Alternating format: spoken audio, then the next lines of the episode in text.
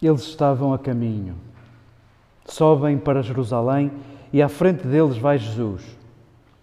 Estavam siderados e aqueles que os seguem estavam cheios de medo. E ele, uma vez mais, tomando consigo os doze, pôs-se a dizer-lhes o que está na iminência de lhe acontecer. Ouçam, estamos a subir para Jerusalém. E o filho do homem vai ser entregue aos chefes dos sacerdotes e aos escribas, e condená-lo-ão à morte, e entregá-lo-ão aos pagãos. Zombarão dele, cuspirão sobre ele, flagelá-lo-ão, matá-lo-ão, e ressuscitará três dias depois. Tiago e João, os filhos de Zebedeu, aproximam-se dele e dizem-lhe: Mestre, queremos que aquilo que nós te peçamos, tu no faças. Ele disse-lhes: O que quereis que eu vos faça? Eles disseram-lhe: Concede-nos que nos sentemos um à tua direita e um à tua esquerda na tua glória. Jesus disse-lhes: Não sabeis o que pedis? Podeis beber o cálice que eu bebo ou ser batizados com o batismo com que eu vou ser batizado? Eles responderam-lhe: Podemos. Jesus disse-lhes: O cálice que bebo eu, vós o bebereis. E o batismo com que sou batizado, com ele sereis batizados. Quanto ao sentar-se à minha direita ou à minha esquerda, não pertence a mim concedê-lo, é para aqueles para quem está preparado. E tendo ouvido, os dez começaram a indignar-se com Tiago e João. Jesus chamou-os a si e disse-lhes: Vós o sabeis, os assim intitulados governantes das nações dominam-nas e os seus grandes tiranizam-nas. Mas não é assim entre vós. Sim, aquele que queira tornar-se grande entre vós será vosso servidor. E aquele que queira entre vós ser o primeiro será o escravo de todos.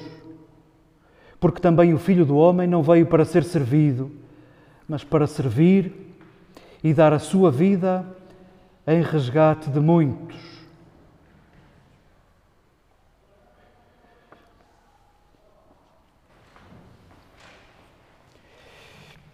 Queridas irmãs, queridos irmãos, queridos amigos, não sei se haverá maneira de olharmos para esta palavra com boa disposição, sendo ela uma palavra aparentemente mal disposta, ou pelo menos dita num contexto de má disposição.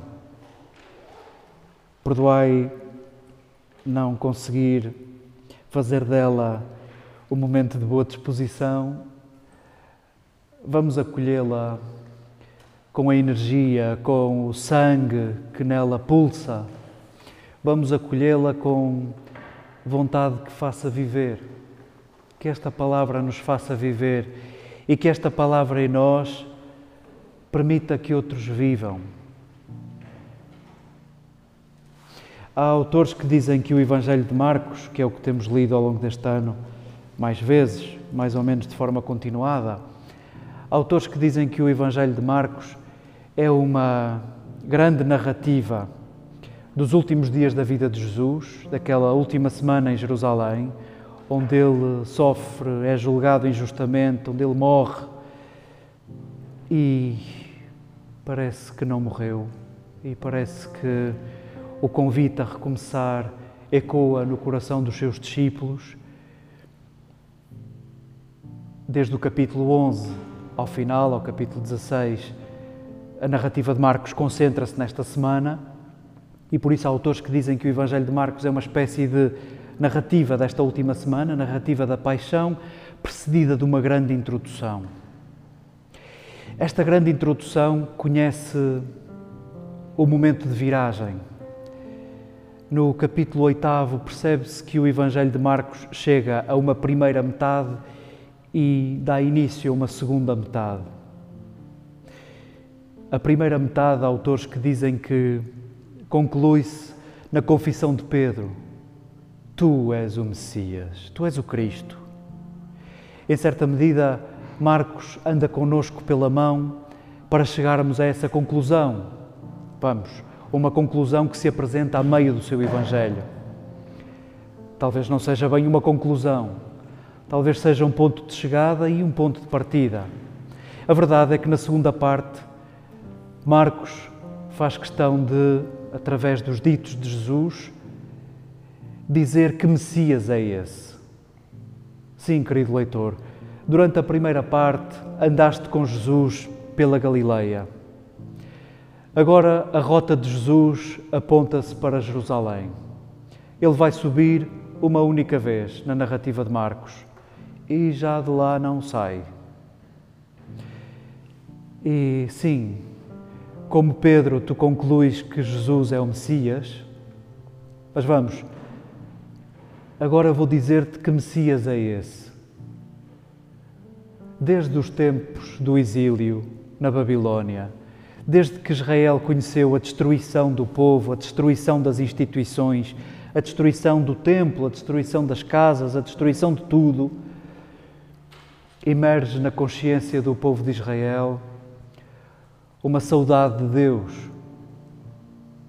E essa saudade de Deus e esta saudade pela fidelidade de Deus, a saudade da aliança, vai gerar no povo a consciência da chegada de alguém em nome de Deus. Esse alguém é Messias, é o ungido, é o escolhido, é o The One. E esse vai reconstruir Jerusalém, vai reconstruir Israel, vai dar novo sentido à história. E aqui e ali o povo esperava o Messias como reconstrutor, como aquele que vai repor a justiça. Ao tempo de Jesus, Havia até grupos de tão zelosos que eram pelo combate contra o povo opressor, os romanos, e nesse combate, à espera iminente da chegada do Messias, chamavam-se zelotas, precisamente por esse zelo de combater o povo opressor e começar a dar espaço à chegada desse Messias que vai destronar o poder opressor e vai fazer brilhar Israel no meio das nações. Esse Messias é esperado por todos, esse Messias é esperado por Pedro, esse Messias é esperado por todos. Um Messias de espada desembanhada, um Messias que reporá a justiça, que expulsará os romanos e que dirá de uma vez por todas que Israel é o povo mais importante de todos os povos da terra. Jesus respira fundo. Nunca disse a Pedro: Tens razão, eu sou o Messias. Nunca lhe disse. Pediu que não dissessem nada a ninguém.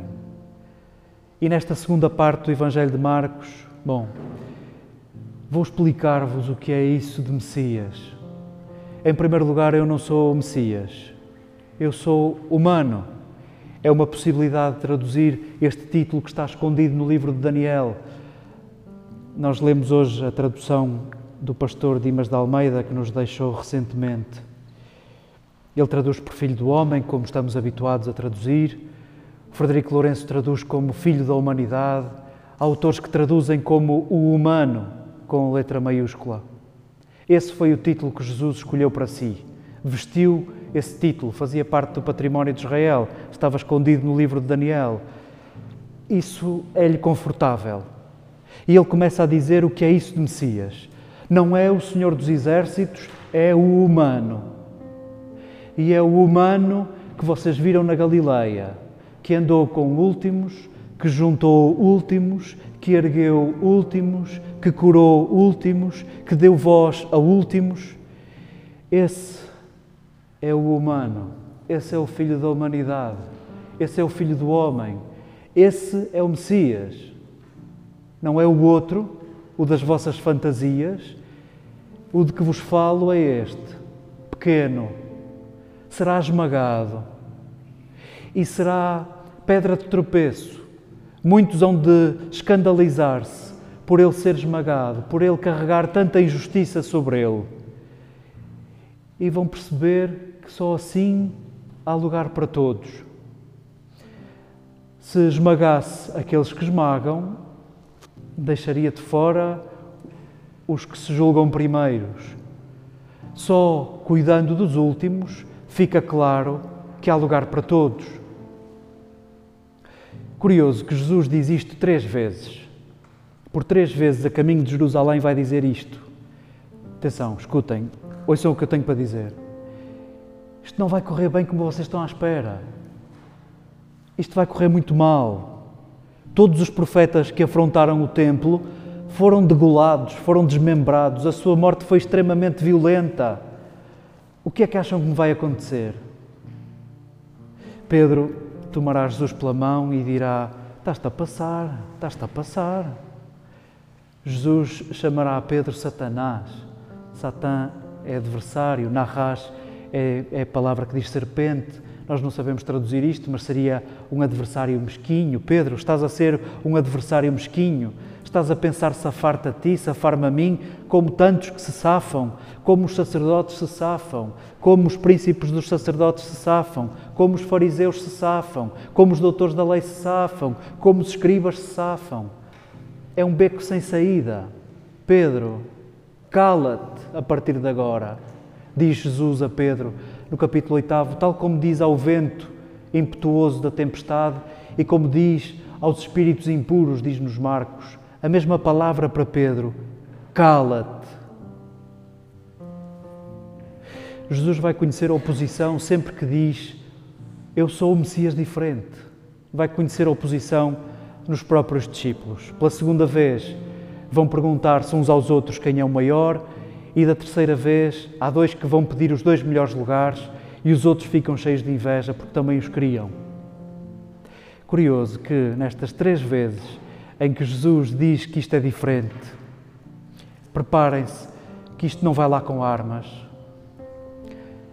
Este bloco de três anúncios é encaixado na narrativa de Marcos com dois cegos. Com dois cegos.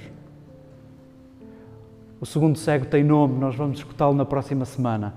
Chama-se Bartimeu. E em certa medida, este caminho para Jerusalém é um caminho de luz e de sombra é um caminho de visão e de cegueira. E por três vezes Jesus diz que isto não é para triunfar dessa maneira. Por três vezes os discípulos não percebem, e o que Marcos nos quer dizer é que, querido leitor, não são três vezes, são três mil anos de cegueira, são três mil anos de incompreensão.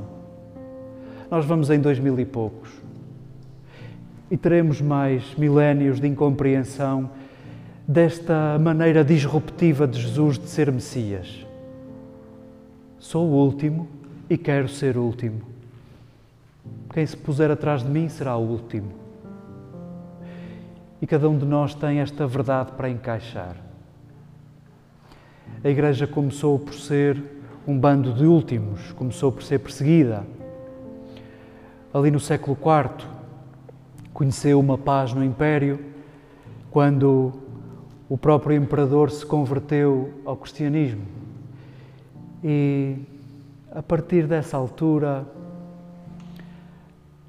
isto começou a ficar mais distante do Evangelho. E havemos de reconhecer isso. Nascem na vida da Igreja formas ascéticas, formas miseráveis de, de viver, por oposição ao estilo aburguesado com que a Igreja desde o século IV se foi dando com os senhores do império, os senhores das boas instituições, os grandes do povo. E nós só descolámos disto no século passado. Só se colocou preto no branco uma separação entre Estado e Igrejas no contexto português em 1911. É muito recente, é muito recente. Nós estamos habituados a ser os maiores nós estamos habituados a ser a maioria, nós estamos habituados a saber interpretar o que é que é o povo e o que é que o povo diz e o povo pensa. Nós, somos, nós estamos habituados a achar que somos a instituição principal, aquela que diz o que é que é bom e o que é que é mau, aquela que diz como é que as pessoas se devem comportar. Não deve ser assim entre vós. Não deve ser assim entre vós. Não deve ser assim entre vós. Nós vamos colhendo agora os frutos disso de nos acharmos os maiores, de nos acharmos privilegiados em relação a outros, por sermos a maioria, por achar que a verdade somos nós e a verdade está connosco. Vamos percebendo a fatura que pagamos com a arrogância da nossa maneira de estar por sermos a maioria. Vamos pagando a fatura por aqueles que dizem agentes do reino, agentes do reino de Jesus, agentes da Igreja, vamos pagando a fatura da sua arrogância, da sua superioridade e de arrogarem para si superioridade moral e um valor a mais em relação aos outros batizados. Não deve ser assim entre vós. Não deve ser assim entre vós. Deixemos que esta frase mal disposta de Jesus continua a ecoar no nosso coração. Nós que julgamos sempre que estamos do lado certo. Possa esta frase de Jesus deixar uma brecha nas nossas certezas sobre a Igreja, sobre o Reino de Deus, sobre o sonho de Jesus. Bem-aventurados os abridores de brechas, porque deixarão passar a luz. Queremos nós também agradecer as brechas que vão acontecendo nas nossas certezas, porque em certa medida nos vão iluminando. Possa esta palavra devolver-nos a urgência de erguermos quem está fora, quem se sente fora. Que oportuno este texto, em contexto de abertura sinodal, em todas as dioceses do país, começa hoje o Sínodo, menos Lisboa que decidiu adiar para daqui a 15 dias. Vamos, ainda é outubro. É agora que vamos começar uma nova etapa e uma etapa muitíssimo importante, onde nos vamos colocar à escuta dos habituais, dos não praticantes e já agora daqueles que estão de fora e se sentem de fora e têm vergonha de ser dos nossos, mas que têm alguma coisa a dizer-nos. E nós queremos escutá-los, nós queremos escutá-los. Possa esta palavra ser também ela inaugural de um caminho, de um caminho já sem certezas, de um caminho com a única certeza de que queremos ser últimos, de que queremos ser servos e que só assim, como Jesus dizia e mostrava, caberão todos.